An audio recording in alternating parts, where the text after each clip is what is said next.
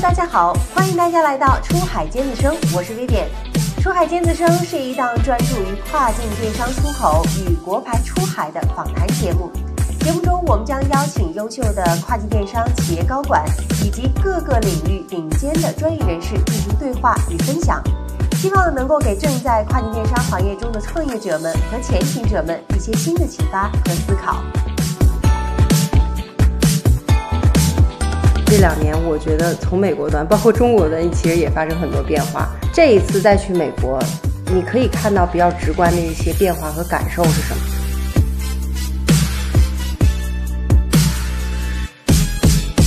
他们对于整个供应链端的成本把控，实际上是非常的极致啊，或者我们叫非常的内卷。其实呢。现在的整体的国际段的运输的价格体系呢，现在趋趋于平稳了哈。嗯。经历过这个大跳水的行情以后，而且我们预判未来的很长一段时间啊，至少一年以内哈，这个价格是相对稳定不变的。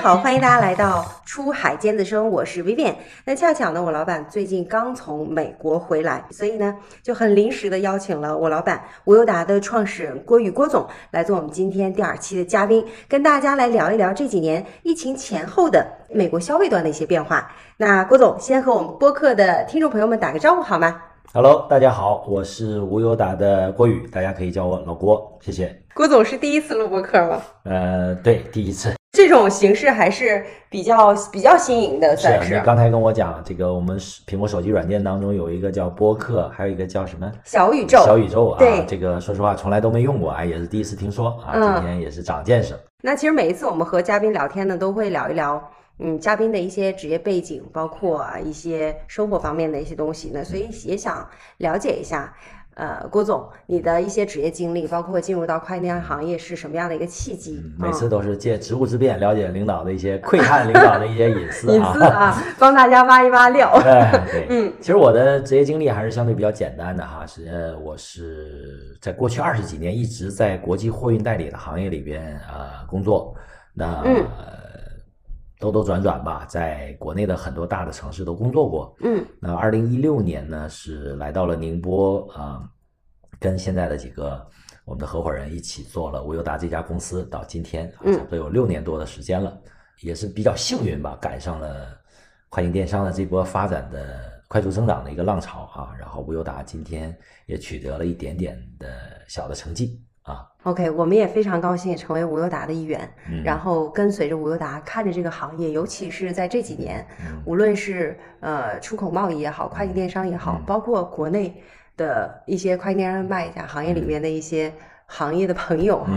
起起伏伏的一些变化，还是挺刺激的一个行业。这么讲是不是有点凡尔赛啊？对，还是挺 刺激的一个行业的，嗯嗯。对，那如果我没记错的话，这应该是您疫情后第二次飞美国。对，我是整个从二零年的疫情开始呢，有差不多两年多没有去美国了。那今年呢，确实也是因为工作上的需要哈。那五月份我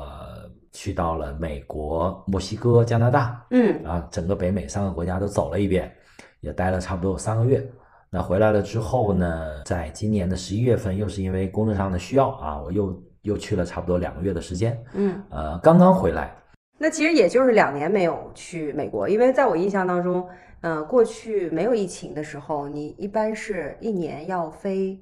至少半年的时间在美国，差不多啊，半年时间在国内。之前差不多一年有两次到三次吧，这个待在美国的机会，然后累计差不多一年有一半的时间待在美国，确实是这样啊。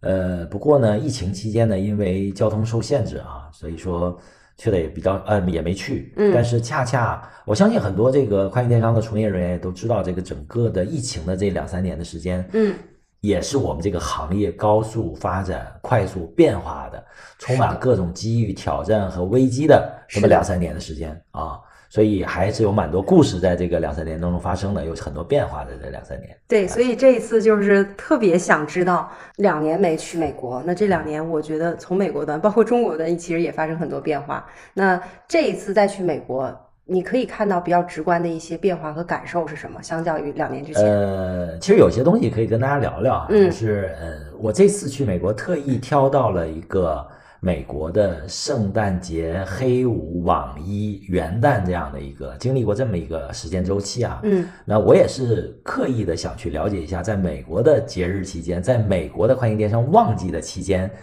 整个的美国的线上线下的消费市场以及呃我们这个行业有哪些有哪些新鲜事儿啊，嗯有哪些变化，有哪些特点。那首先呢，嗯呃，圣诞节期间吧，我也是走走了一些那个奥莱啊、商场啊、啊逛了逛啊，嗯，看看能不能捡点便宜啊。打折力度，哎对，就是基本上是我们去看了一些线下啊，嗯。呃，实话实说，给我的感受是，美国的线下经济是非常的火热，嗯。呃，应该说是明显的好于我在国内商场看到的体验。嗯就是说，你可以看到人头攒动啊，每个店铺、每个商场几乎都是人满为患，嗯排队打折购物，这个这个车水马龙啊，这个熙熙攘攘啊，很热闹。嗯啊，所以说应该讲，美国呈现出来的今年的整个的圣诞季的线下市场还是非常不错的嗯啊。那线上的话呢，我就不多讲了，相信各个咱们行业里边的卖家都能有直观的感受啊，好像也是不错。对，嗯，我们看到这边线上的数据还是比较不错，包括我们也呃采访了一些卖家，他们给到的一些反馈也还是不错的。是的，但是呢，在乐观的背后呢，其实我也看到了一些嗯变化，也嗯蕴含了一些危机吧。嗯怎么讲呢？首先呢，就是比方说我们常常逛的一些店店铺，比方说呃拉尔夫劳伦啊、嗯 Tommy 啊，嗯像这种，包括像 Zara、优衣库这样的品牌哈，我们发现几乎已经看不到 Made in China 的字样了。嗯就是原来我记得在一五年、一六年的时候，基本上我说的这些服装品牌里面，至少有三分之一到一半左右的服装是 Made in China 的。嗯哼啊，无论是高端还是低端。但是这一次我特意看了一下，大部分是越南啊，然后柬埔寨，然后印度，甚至有土耳其啊这样的嗯国家。嗯所以说这个就代表了整个可能我看到的就是纺织业和服装业的一个产业带的转移已经完成了，对而且基本上已经相对比较成熟了。嗯啊，这个对于我们中国的这一个品类的一个产业带来讲，是一个是一个警醒，嗯啊，就是我们要面临这样的一个不得不面对的一个危机了，嗯对，嗯，啊所以这是一个开始吗？你觉得？呃，我觉得绝对绝对不是开始，嗯，这一次呢，实际上我对于我们啊无忧达所擅长的一些品类当中呢，我也做了一些观察和调研哈，嗯。那我发现，比方说像在室内家居和户外家居品类，嗯。这个我们无忧达可能海外仓做了很多，是。呃，我发现有大量的货物是来源于东南亚、越南。OK 啊，而且有一个很神奇的国家叫印尼，嗯。啊，我这次才了解到印尼的人口居然有两点七个亿，是嗯全球第四大人口国嗯啊。那这个国家的年轻人的占比已经超过百分之二十啊，嗯所以说这是一个非常年轻有活力的国家。嗯而且我据说他们的实木家具非常产业带非常的棒啊。那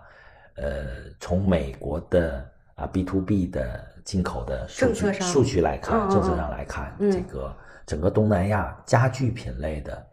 这个出口势头啊，采购势头是远高于中国。啊，OK，所以这一块儿也是我看到的一个危机所在。是对我们原本认为中国的供应链啊无人能敌，全球最强呃全球最强，无人可以替代，嗯或者需要很长时间去替代。嗯但是我们现在看到这个速度在加快，嗯而且我侧面了解到，实际上在美国商务部下面也有也有相关的部门在牵头，呃，一对一的针对于美国的一些进口企业做一些引导，啊，甚至有一些基金的扶持，来促使他们、鼓励他们，呃，到除中国以外的国家进行采购，啊，这样的消息实际上就是是释放了一个非常不好的一个信号，就是说，这个整个的产业带或者供应链的一个转移可能是要加快了。OK，哦，那这个还是确实是值得我们卖家去紧张和警醒的一个信号。没错，没错，嗯，实际上过去的两三年，我们经历过跨境电商消费品的一个高速增长，嗯，但是又经历了整个去年的一个快速的回落。对，那我们面对的外部的影响因素还是蛮多的。关税当然是大家避不开的一个话题了哈。这个中美的这个贸易摩擦，实际上这几年来一直不断。对。而且，嗯，无论是共和党上台还是民主党上台，呃，无论是川普在位还是拜登上台，都没有都没有想去把这个关税去掉的意思。嗯。所以在这一点上，其实呃国呃这个共和党和民主党有高度的一致性。共识是对，就是对于你我 我虽然美利坚我顶着这么大的一个通胀压力啊，我宁愿用加息的手段去去去去应对，我也不愿意在关税上面做让步啊，所以这个是我们不得不在未来很长一段时间去面对的一个问题啊。另外就是汇率。嗯，汇率呢？呃，整个二零二二年的趋势实际上是朝上的。嗯，就是我们的跨境电商卖家实际上是享受了非常好的一波红利啊。对的，对的。这个我们我们我们从六点三可能爬到七点七点几七点一七点二是吧？嗯。那这段时间你看又开始回落回落，对对吧？所以说整个汇率的波动，那就是。这个要吃糖也要挨打，对吧？所以说你能够有甜头，但是现在可能也要慢慢吃点苦。但是实际上，对于成熟的卖家来讲呢，呃，他是不得不面对的一个问题。虽然大家不喜欢这件事儿，波动，大家不喜欢有变化啊，大家不喜欢有变化，还是希望平稳。但是不得不面对的就是一个波动。那还有一个最大的一个影响因素是在于呃整个物流的成本的一个变化。对，从二一年、二二年这两年看，应该是一个绝对是过山车的行情。对，断崖式。对，我本人也是因为在这个行业做了二十多年嘛。嗯。那这样的这个场景也是第一次碰到啊。这个这个运价，我经历过最高的一次，实际上是在二零零七年的时候，是当时的美东的运价应该是到了。呃，六七千块钱好像是啊，一个集装箱四十次 HiQ，但是我们所经历的这一波的高位可能是要两万多啊。当然，现在又快速的回落，实际上给我们的这个从业者是一个非常大的挑战：如何在合适的时间用合适的价格进行备货？嗯啊，怎么样控制合理的控制成本、控制风险？嗯，对吧？所以这个是一个非常大的一个话题。啊，所以说我们在过去的这一年也是跟很多的卖家都反复的聊过这样的一个话题，还蛮有意思啊。所以这个也是我们在过去一段时间卖家所不得不面对的一种变化。对，啊，不能这些都属于不确定性。对，然后今年之所以啊，去年吧，应该之所以跑了美国两次，实际上也是基于美国当地的一些变化，就是我们会发现这一波通胀把人员的工资成本。嗯，包括仓库的租金成本，嗯，至少上浮了百分之三十，嗯以上，嗯啊，甚至有一些板块已经翻倍了。你看，这这个对于我们这个行业来讲也是非常大的一个挑战。就是你你就是简单来说，就是你接货的时候什么价格，和你现在运营时候的什么价格，已经是天壤之别了啊。所以说，也给我们这样的物流企业带来了一个很大的一个挑战啊。卖家也同样是。是要承受这样的变化。嗯，对，所以其实，在从宏观的角度上来讲啊，我们其实有看到您刚才讲的一个是美国通胀啊，还有就是我们今今年其实看到很多大厂，尤其海外的大厂裁员非常严重。对，所以其实本来我我可能想象中的是不是经济萧条带来的消费力下降，但是跟您刚才描述的样子是完全呃，它会有这么几个现象啊，就是说，呃，我们理解说为什么会有消费上的变化啊，就是说，第一，呃，从企业的角度来讲，我们经营的难度越来越大了，因为比方说我们原来一百个工人，我付出的工资成本可能是啊一百万，嗯，但是现在呢，因为薪资的上涨，我可能要付出一百五十万甚至两百万的薪酬，所以我的企业的经营成本在增加。另外呢，就是整个的呃这个通胀的压力非常非常大，就是。你比方说，我们的这个贷款的利率，原来我一个月可能还还一万块钱的利息啊，现在我可能不得不还一万一万五的利息啊。举个例子啊，对，加息了，所以说我们的这个资金的使用成本越来越高了。对，那这样的话，在资金资金使用成本高的情况下，整个市场的活力就会受到抑制，这是很正常的。那今年就刚才你也提到了整个互联网行业的这个回归，它的价值本身，甚至我们说，甚至有一些萧条的这个趋势哈。这个同样在其他行业也有这样的势头啊，也有这样的势头。怎么讲呢？就是说，其实我们看我们这个行业，无论是卖家也好，还是物流服务商也好，都是都是会针对于外部的一些变化做一些调整。那我们看到美国的消费者呢，呃，也是把他们以这个固定的收入啊，在消费上面做了一些调整。嗯比方说，原来啊困在家里的时候买买买啊，我换沙发，我换桌子，换椅子，嗯，对吧？我换电视。但是疫情开放了之后，我们明显的发现，整个二二年户外类的产品，帐篷啊，这个户外的应急灯啊，嗯，电动自行车呀、对滑板啊，哎，储能电源啊，哎，二二年特别火，就是放开了嘛，对，大家习惯性的把钱愿意花在呃户外的一些活动上面去，对吧？这是一种趋势。另外呢，就是美国的消费者在夏威夷啊、迈阿密啊、包括北边的一些啊、加拿大地区的一些滑雪圣地呀、嗯。他们对于这一块儿的旅游型的消费也是投入更大，嗯也是投入更大，对嗯嗯。对，所以这也也是这个因为疫情改变之后的一些消费习惯的变化化，，对，嗯，当然，因为大家可以走出来了，所以线下的活力似乎又恢复了一些，恢复了很多，啊，这也是一个一个趋势性的变化。嗯嗯，对，好，那其实刚才讲到说，大家可能呃在消费这一块儿，可能一个是在购买产品的品类上会发生变化，单价上会不会有什么发生变化？因为我们呃讲说线上，呃，它的包括像贝索斯的飞轮理论，它会讲更低的价格，更多的商品，对吧？其实也是在 PK 线下。啊、那会不会说因为通胀、因为加息这件事儿，然后让这个美国的民众更多的会倾向于线上的消费？不太好讲说嗯真实情况是怎么样，我不好、嗯不好以偏概全哈，我就说一下我自己的观点。呃，首先，嗯，不得不承认，线下的商品的价格还是有明显的上涨的。嗯还是有明显的上涨的。但是从各大这个商超透露出来的一些啊这个季度的这个财报情况啊，还有经营情况的数据来看呢，实际上各大商超都有一些承压。承压，承压，承压的原因在于他们每一个商超啊，我特别是看了沃尔玛和呃 Target，嗯哼呃大姐叫什么？Target，塔吉特，哎，嗯我特别看了这两家公司的一个库存情况啊，嗯实际上他们跟我们的很多卖家的面临的情况是一样的，就是库存嗯。超级超级多，嗯。所以他们整个旺季放出来的口号也是清库存，，OK，所以说会出现很多呃打折的情况啊，嗯。打折的情况。但是呢，因为我觉得还是受通胀的影响吧，就是嗯，大家对于消费这个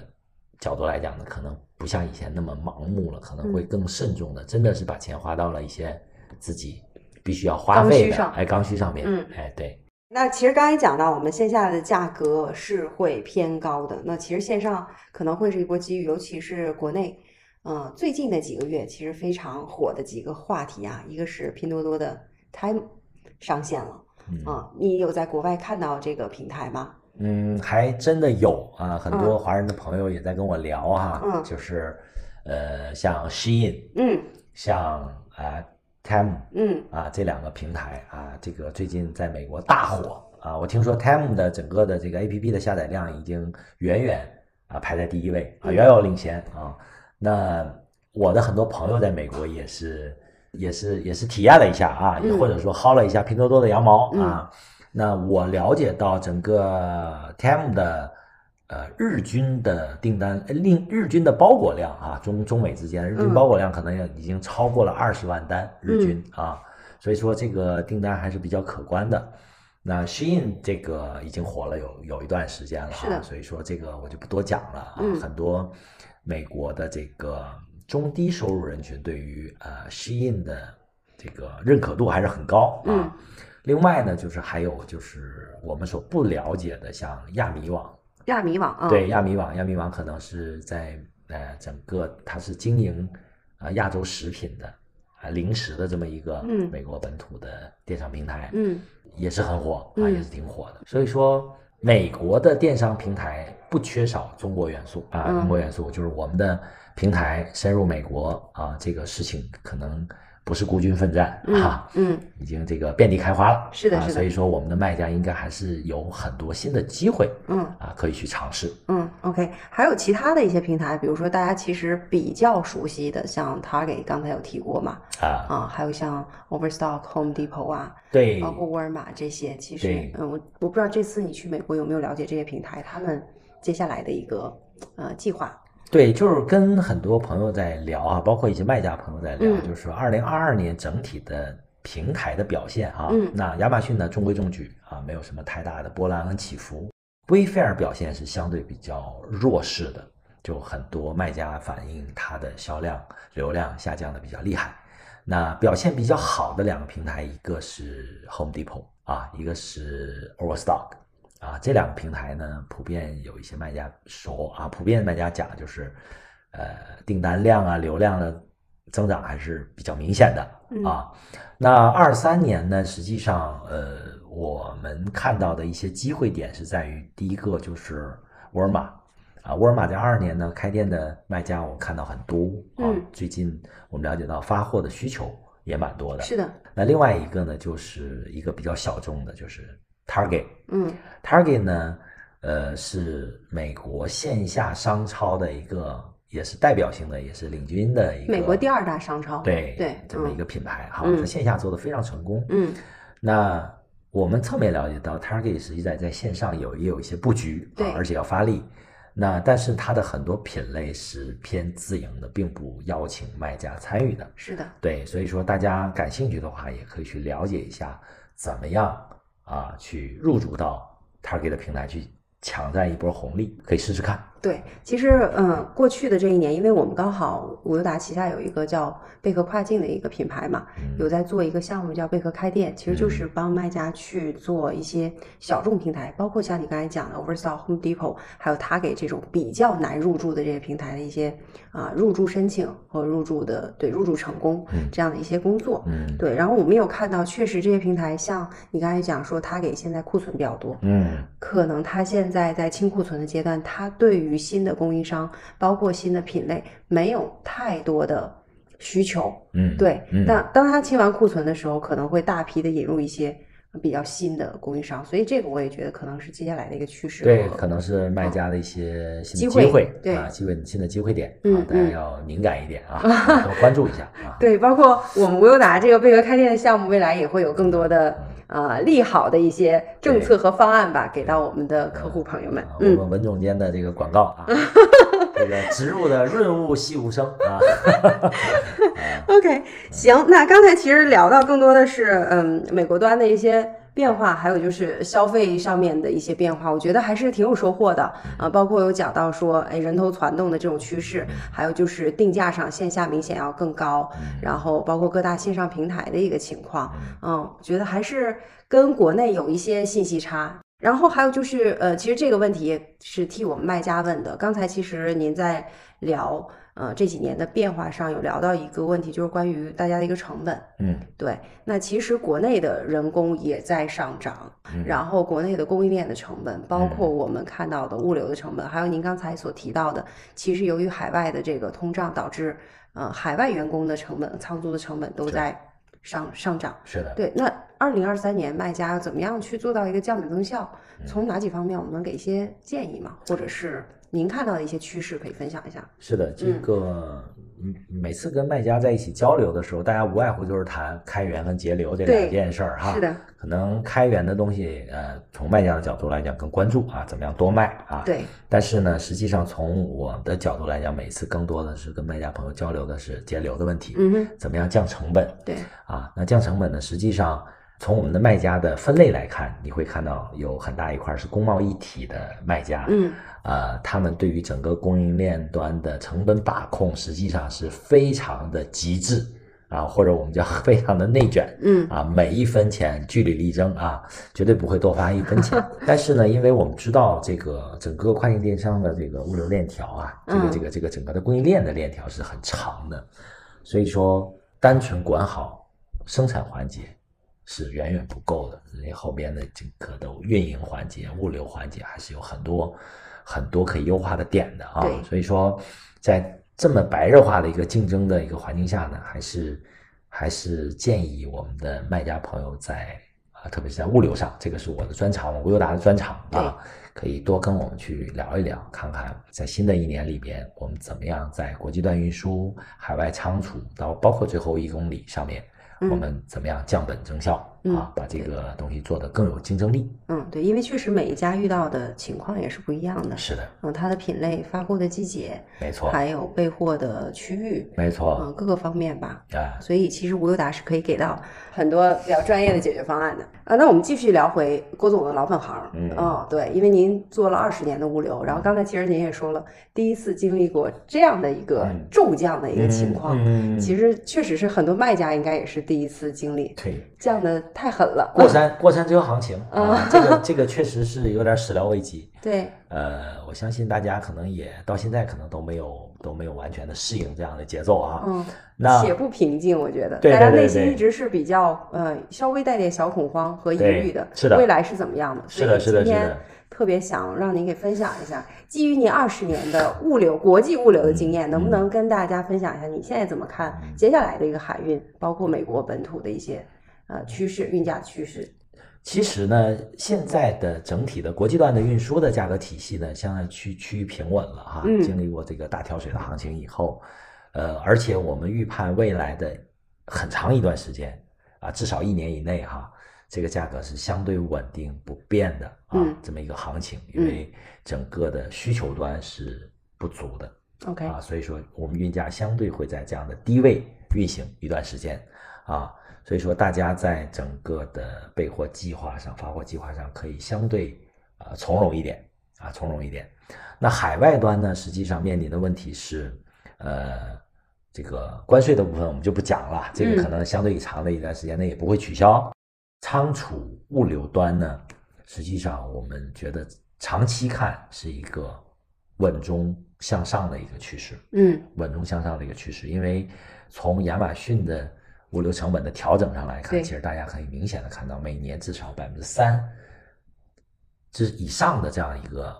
调整的范围，嗯啊是在的，每年基本上都是在这个范围。嗯，那 FedEx 和 UPS 过去这新的一年度的这个上涨呢，大概达到了六点几，将近七的这么一个一个一个一个水平。所以说，温和上涨可能是未来的一个主旋律。嗯，呃，但是我们看到呢，就是以海外仓。的服务型企业，像我们这一类无忧达这样的企业来看呢，我们这个行业的竞争日趋白热化，嗯，就每一家可能都在不停的在优化成本结构，然后在面对这样的一个市场竞争机制当中呢，都在降成本啊，压缩自己的利润空间，嗯，更好的呈现给我们的这个卖家的这个群体。所以说，大家也不要过于担心啊，这个服务商还是做了很多的努力和让步的。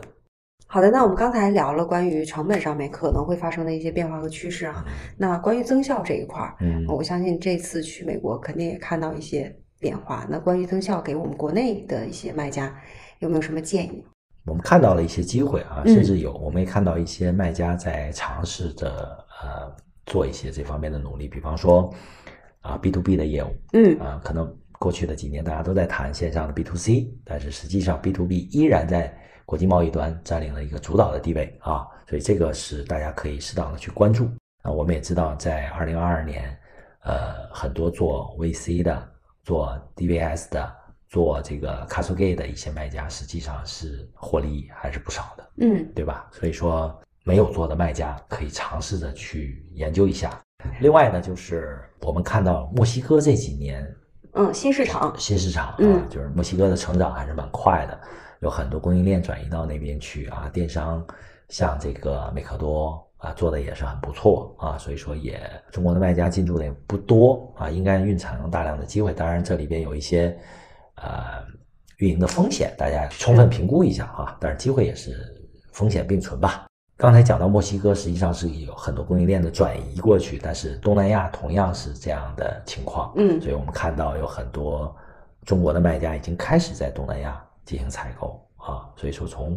跨境电商的性质上来讲，大家在供应链端还是可以多元化一些，嗯啊，多想一些。呃，另外呢，就是线下的机会实际上还是蛮多的。嗯，他刚才也提到过了，疫情过后，实际上消费者也慢慢的回归到线下的消费的这个习惯当中去啊。所以说大家还是可以去找一些线下、呃、商超商超的渠道啊啊，对，利润可能薄一点，但是呃，它有量的货量啊，货量还是比较大。对，因为需求量在那儿。好的，谢谢郭总，今天来到我们的播客，也跟我们分享了你在美国的一些见闻，包括你的一些思考，希望能够给我们的跨境电商的卖家，还有我们行业的从业者啊一些启发和思考。呃，也谢谢出海电子生这个节目啊，嗯给我这样的机会，能跟大家聊一聊啊、嗯我的个人的一些感受和想法和预判啊，当然也希望呃各位卖家在二零二三年能够呃业绩长虹啊，大卖。更多的、更好的使用无忧达的服务啊！谢谢大家。是的，希望我们无忧达可以和更多的优质的卖家开启二零二三年的合作。好的谢谢啊，谢谢郭大家再总见。